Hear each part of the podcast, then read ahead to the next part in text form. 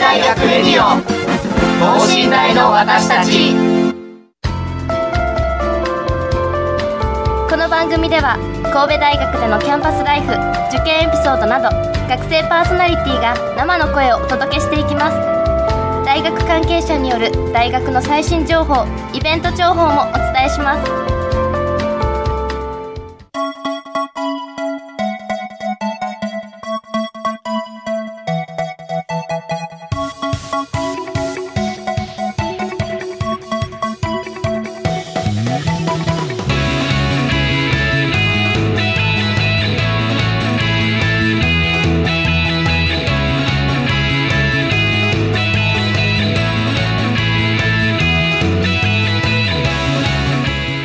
さんこんばんは。農学部2年の伊藤亮太郎です。はい。というわけでね、えー、最近は、えー、プロ野球が開幕いたしましてえっと僕のおじいちゃんはですね、えー、県が当たりまして5000人しか入れないこう甲子園球場に野球の応援に行ってたんですけどもそれがとにかく羨ましくてですね早くこのコロナ禍が収まってですね僕も、えー、早く、えー、甲子園にこう野球の応援にね行きたいなっていう最近でございます。皆さんはどうお過ごしなんでしょうかまあ、この話はさておきまして、今週は学部紹介、工学部編をテーマにお送りいたします。ゲストは工学部研究課長、工学部長の大村先生です。工学部のイメージなど、工学部についてじっくりお話をお聞きしたいと思います。最後までどうぞよろしくお願いします。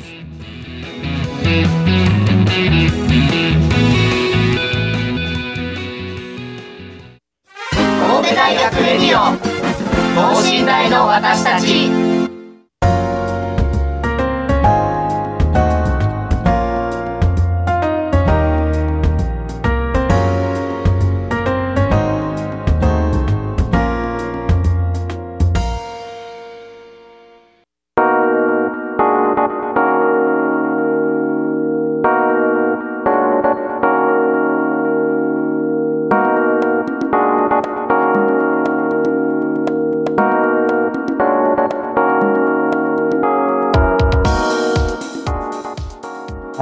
ことで本日は、えー、工学部編の学部紹介を行っていきたいと思うんですが、えー、早速大村先生に、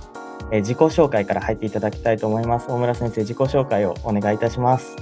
はい、あこ工学部の大村でございます。よろしくお願いいたします。お願いします。えー、っと私は実はあのここの大学の卒業生でございまして、まああの高校からちょっとご説明させていただくと、え高砂にある学校法人三木学園白陵高校というところを卒業いたしまして、え1981年に神戸大学の工学部に入学いたしました。で、えー、大学院修士課程を出てからですねえー、87年ですけど1987年ですけども日本板ガラス株式会社という会社に勤めましたで、えー、3年間東京本社で、えー、ガラス建材営業部というところで、えー、建材ガラス建材の技術サービスグループに所属しておりましたで1990年に、神戸大学の工学部の助手で着任いたしましたでこれはあの本市の先生から、まあ、戻ってきたらどうだというふうに言われましたので、あのそのお言葉を重く受け止めてといいますか、えーと、受け入れさせていただいて、えー、着任したということで現在に至っております。ですのであの、えーと、この会社勤めの3年間以外は兵庫県にいるという状態です。はい、なるほど、えーと、ということは、えー、大学の修士課程を卒業した後にこう一回企業に就職されてから戻ってこられたっていうことですね。はい、そうです。はい。えー、っと、現在はですね、えー、どのようなところに、えー、所属されているんでしょうか？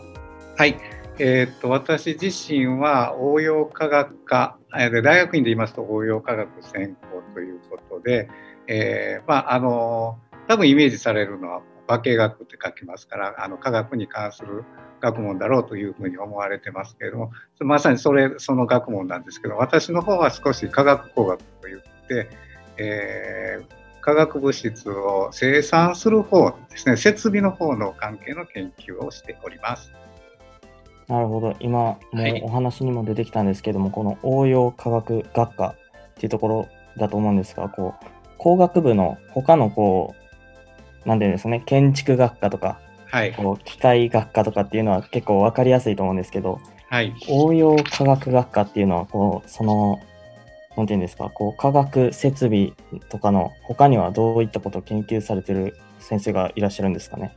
えーっとですね、あの、えー高校生の皆さんがイメージしやすいのは、えー有機化学とかですね、高分子化学とか、それから無機化学といった、それこそ高校の教科書に出てくるようなあ科学をベースに材料開発をしたり、薬品の開発を、医薬ですね、医薬品の開発をしたりというところもあります。それから、えー最近はバイオ関係ですね、えーバイ例えばお酒なんかもそうなんですけども、おバイオ関係の法学もお応用科学ではやっています。なるほど。ということは結構身近な存在にあるところとかですかね。はい。うん。あの非常に身近でイメージしやすいところと私が所属しているように、まあ、化学工場の中の、えー設備の話装置の話っていうことでちょっとイメージしにくい部分とお2つあるかなというふうに思っています。なるほど。その、はい、えっと、イメージしにくい方をこう行われてるということなんですけれども、はい、えっと、その具体的にはこうどういった研究を現在されてるんですか？えーとですね、あの化学例えばですね化学反応をお起こすときに多分ビーカーの中で、えー混ぜますよね。ビーカーとか試験管の中で。であれは化学の実験室の中では簡単に混ざるんですけれども、えー大量生産して大きな装置にするときには、えーどうやって混ぜるかっていうことがすごく重要になってきます。で私の研究テーマの一つはその化学装置の中で物質をどうやって混ぜるのかで混ぜるためにはどんなふうに効率よく熱を伝えるのかといったようなことをお研究しております。なるほど。その結構いろんな混ぜ方にもこう種類があったりするんですか？ありますね。はい。あの、えーたくさんあの種種類というかあの攪拌装置のおまあ専門的に言うと攪拌翼っていうあの攪拌の羽なんですけども羽の形なんていうのは非常にたくさんあります。その羽の形について現在こうご研究をされてるっていうことですかね。えーっとまあ、あそれも含みますね、えーそれから装置流れをどういうふうに制御するのかとか、えーそれから熱をどう伝えるのかとかあの、えー物質をどんなふうに移動させるのかっていうようなことをやっています。なるほど。他のこう、なんていうんですかね、こう最近の結構目玉みたいな、こう大きかった研究みたいなのありますか？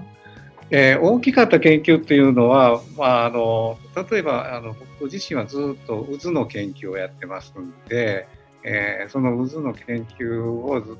はずっと大きいテーマというか自分の、まあ、メインテーマにしてます。それで、えトピックス的というとちょっとこと去年までだったんですけれども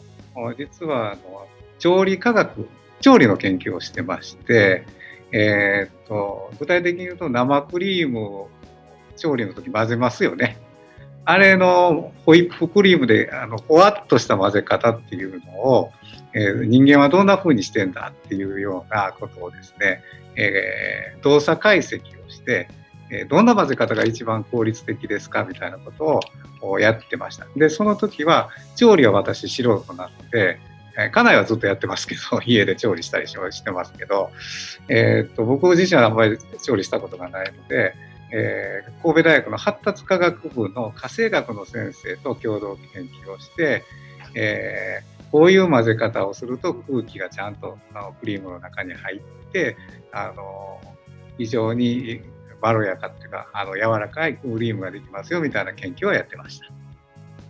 え、それはなんでこう生クリームのこう、このふわふわする感じを研究しようってなったんですか？えーとね、あの僕らがあの工業的に混ぜるって言ったらいかに早くいかに均一にものを混ぜるかっていうことに頭がいっぱいなんですけれども実は調理の人ってあの舌触りがどうだとかそういうことを気にしながら調理されますよね。そうすると僕らがいつも持ってるような視点とはちょっと違った評価軸のことで調理をやってるんですけどそういう違った評価軸で混ぜる時って人間は教えられるところもあります。あのなんていうんですかね、人間そのものが学んでるわけではないですよね。あの勉強してるっていうか、あの講義を受けてやってるわけじゃなくて、えっと、自分で身につけたものですよね。だからその身につけたものをなんとか、えー、科学の目を通して体系化してみようっていうふうなことをチャレンジしたなるほど、それ結構面白い研究ですよね。はい、あの僕自身はこれ大好きで、えー、続けたかったんですけれども実はちょっとあの研究費が途絶えてしまいましてですね今年はちょっとやれないというような状況なるほど。であのあれです。えっと NHK から1回取材が来ましてですねえっと試して合点ってご存知ですか？合点っていう番組。はいありますね、はい、であのお好み焼きの混ぜ方ふわっとしたお好み焼きの混ぜ方っていうのを取材されてここで実験もやって、えー、っと放映されるのかなと思ったら全然放映なくてですね 単に取材だけ受けたっていうことです。まあそういうのもありました。はい。なるほど、こう様々なこういろんなところからお話聞かれたりとかもしてるってことですね。はい、そうですね。はい。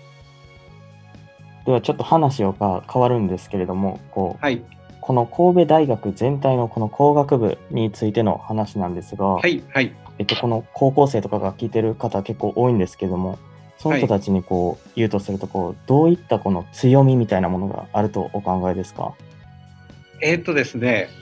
えー、っと伊藤さんは工学部さっき野球の話されてましたけれども、えー、っと工学部のイメージは球団でいうとどんな球団でしょうどんなイメージを持つでしょうか？えー、でもこう結構こう王道なイメージなんで、こうジャイアンツとか、はい、そういった感じですかね。ああ、なるほど。あの僕自身はですね、あの工学部は広島東洋カープだと思ってるんです。というのは、えっ、と広島東洋カープっていい選手をすごく育てるじゃないですか。で例えば丸選手とかですねそういうあすごくいい選手を育てるんですがその選手は外へ出てっちゃう。例えば巨人に行ったりとかいろいろ外へ出て、で活躍される。だけど広島はまた新しい、えー、選手を育ててで強いんですよね。でまさに工学部っていうのは僕はそういう存在だなとこの神戸大学の中では存在だなと思ってましてというのは、えー、新しい分野をいろいろと育ててそれがあ全学の組織にかあの成長していくと。例えばあのバイオリファイナリーセンターというのがあったんですけどこれは全学の先端バイオのセンターになりました。それから膜工学ですね。先端膜工学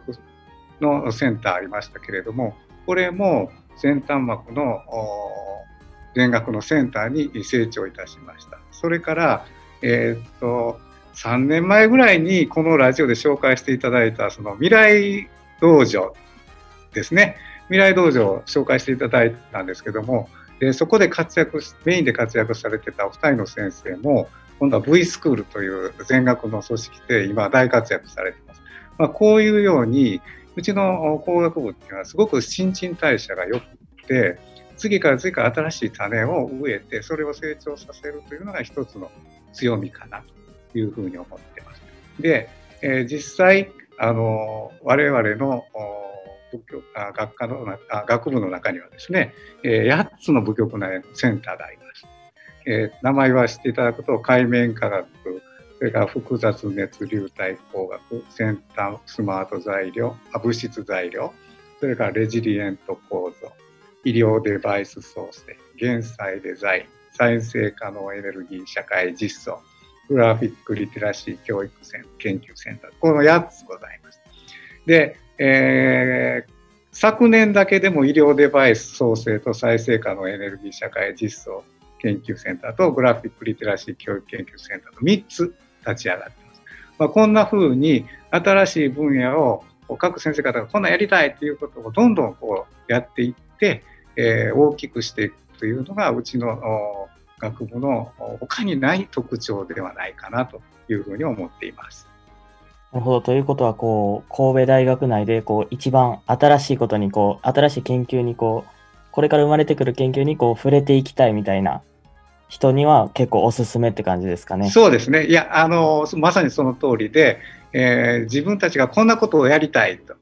えー、今までの既成概念にとらわれず、こんなことやりたいんだっていうふうなことを思って来ていただけると非常に、えー、うちの大学部にはあ適してるんじゃないかなというふうに思います。こう新しいことに自分たちからもこうチャレンジしていけるっていうことですね。そうですね。まさにその通りです。なるほど。えー、今回は、その工学部が全体としてその新しいことにチャレンジしていくっていうところですけれども、その中にもこう、来年100周年っていうこう歴史があると思うんですけれども、はい、この100周年っていうところでこう、何かこう、心境とかってありますか？えっとですね、あの、100周年に向けて、実は、えー、まずはですね、えー、っと、創設期というか、えー、歴史を大切にしようということで、まずあの振り返りを一回やりました。で、それはどういうことかというと、神戸大学の工学部は1921年に、これ大正10年なんですけど、えー、建築家、電気科、機械科の3学科からなる、その、旧制の神戸高等工業学校として設立されています。で、その設立者というのが、広田誠一先生というあの工学部のキャンパス来ていただくと胸像が立ってるんですけれども、えー、そこあの実はポケモンのあのポケストっていうかなジムっていうかななんかなってるので、えー、っとポケモン GO をやってる人は結構有名なんですけれども、まあ、そこで、えー、その広田誠一先生っていうのは実はあの東京電機大学の創設者でも、まあ、ありまして、えー、見学者でもありまして、えー、日本で初めて電気自動車を開発してそれを運転したっていうような先生です。でその広田先生の改学の精神っていうのが学部と実務の両立とこれを支える自主的研究の尊重とこう書いてあるわけですね。あのまさに自主的研究を尊重されてきた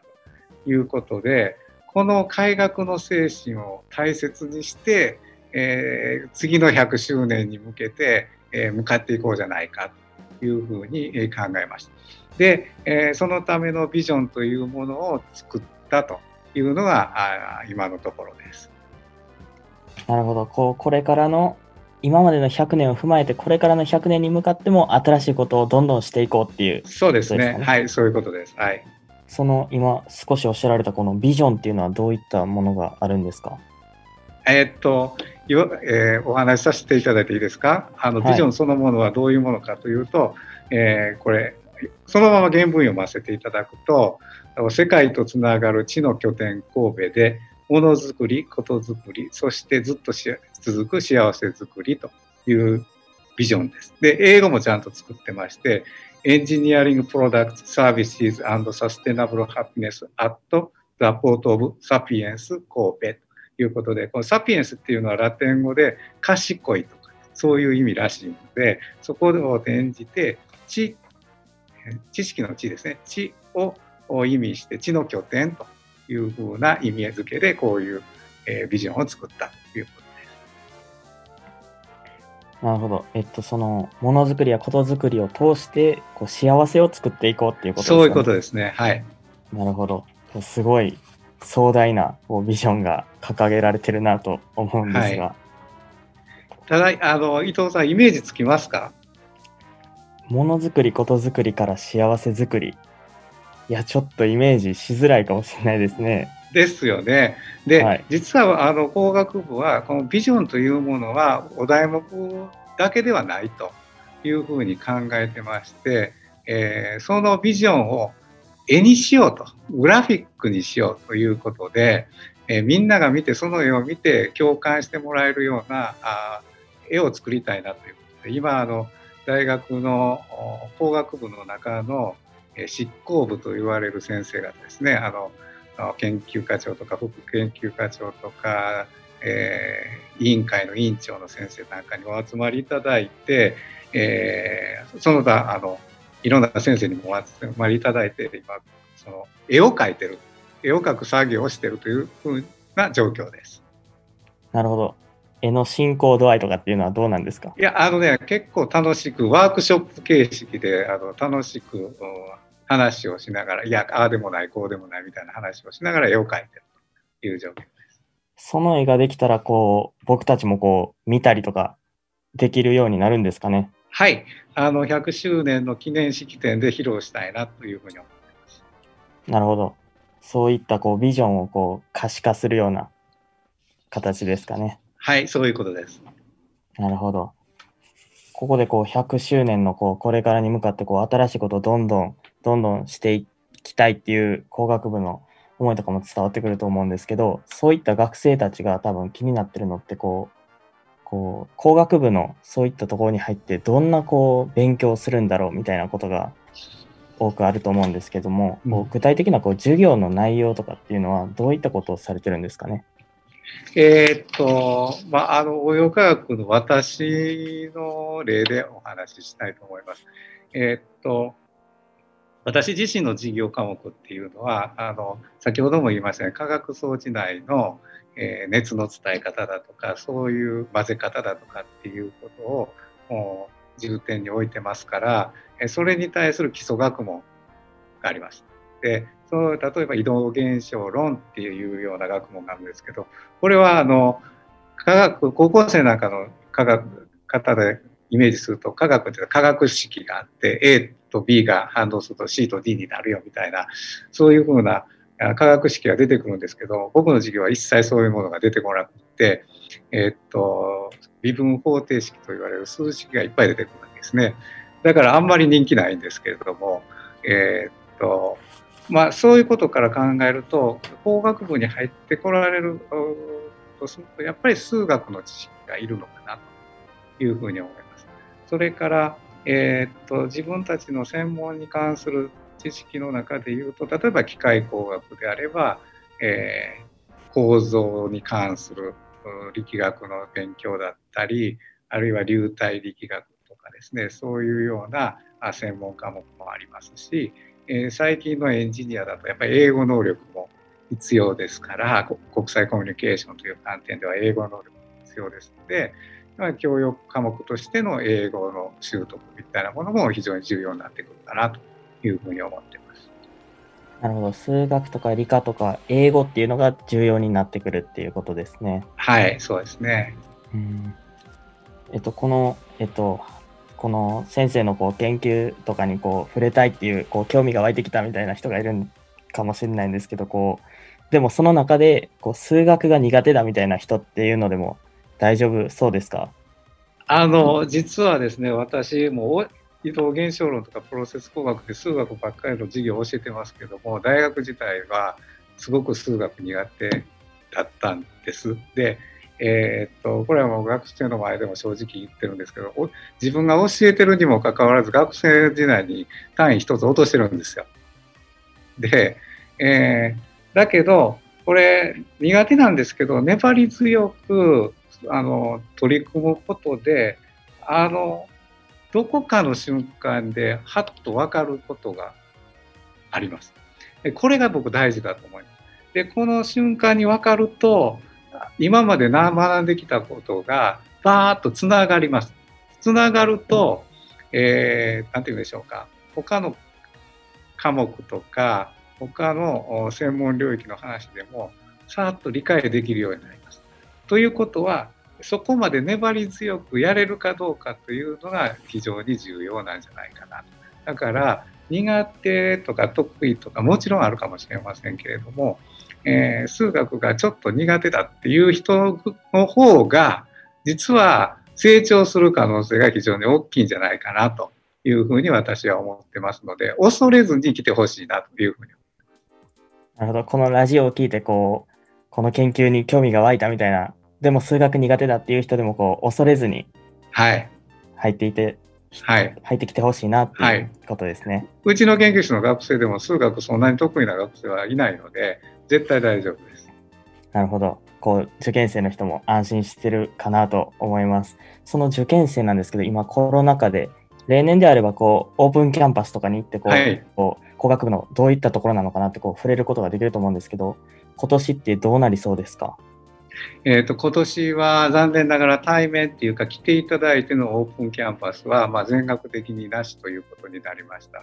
ただ工学部の方は、えーと、バーチャルオープンキャンパスということで今あの先生方あるいはあの今少し学生が来れるようになりましたので学生諸君の協力を得て、えー、動画を撮ってます。でそれもその動画もえー、紹介動画っていうこともあるんですけれども、えー、高校生の皆さんに楽しんでいただけるように、えー、ちょっと面白い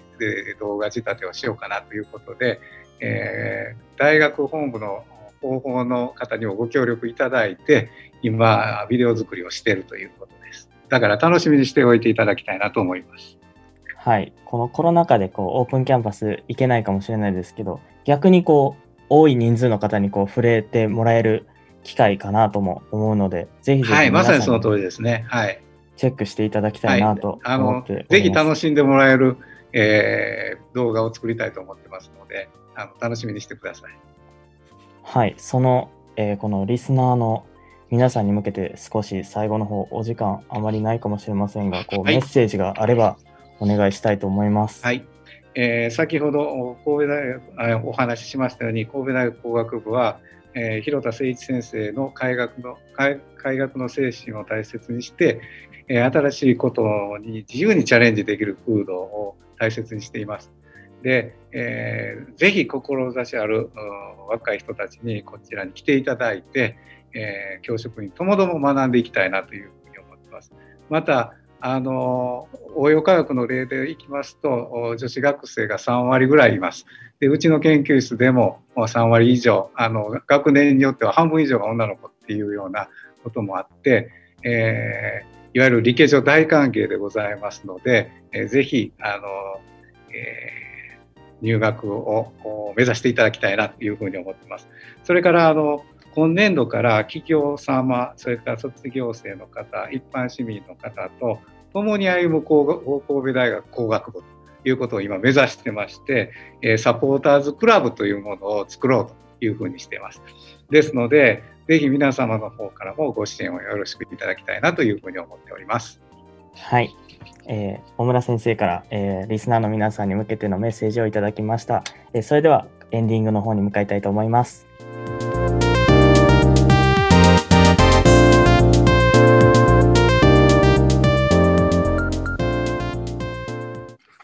神戸。大学レディオ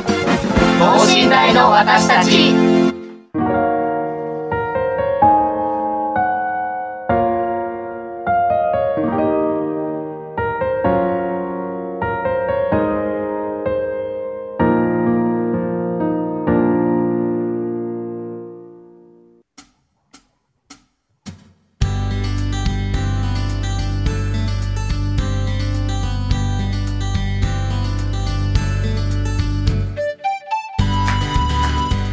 はい、今週はですね、大村先生からお話を聞きながら、こう、えー、工学部のどういったものなのかっていうのをお話を聞いてきましたが、えー、これからの100年に向かって新しいことにチャレンジしていくっていうのがとても印象的だったかなと思います。はい、そういう受験生の人もね、えー、こう、数学が例えば苦手でも入って頑張れば、努力すれば、粘り強く努力すればなんとかなるっていうお話もあったので、結構こう、何て言うんですかね、え、皆さんの励みにもなったのかなと思っております。他にもバーチャルオープンキャンパスがこう企画されてるなんていうこともあったんで、皆さんにもね、お楽しみにお待ちいただきたいなというふうに思います。はい、ということで、今週は、え、農学部2年生の伊藤良太郎がお届けいたしました。それではまた次回、さようなら。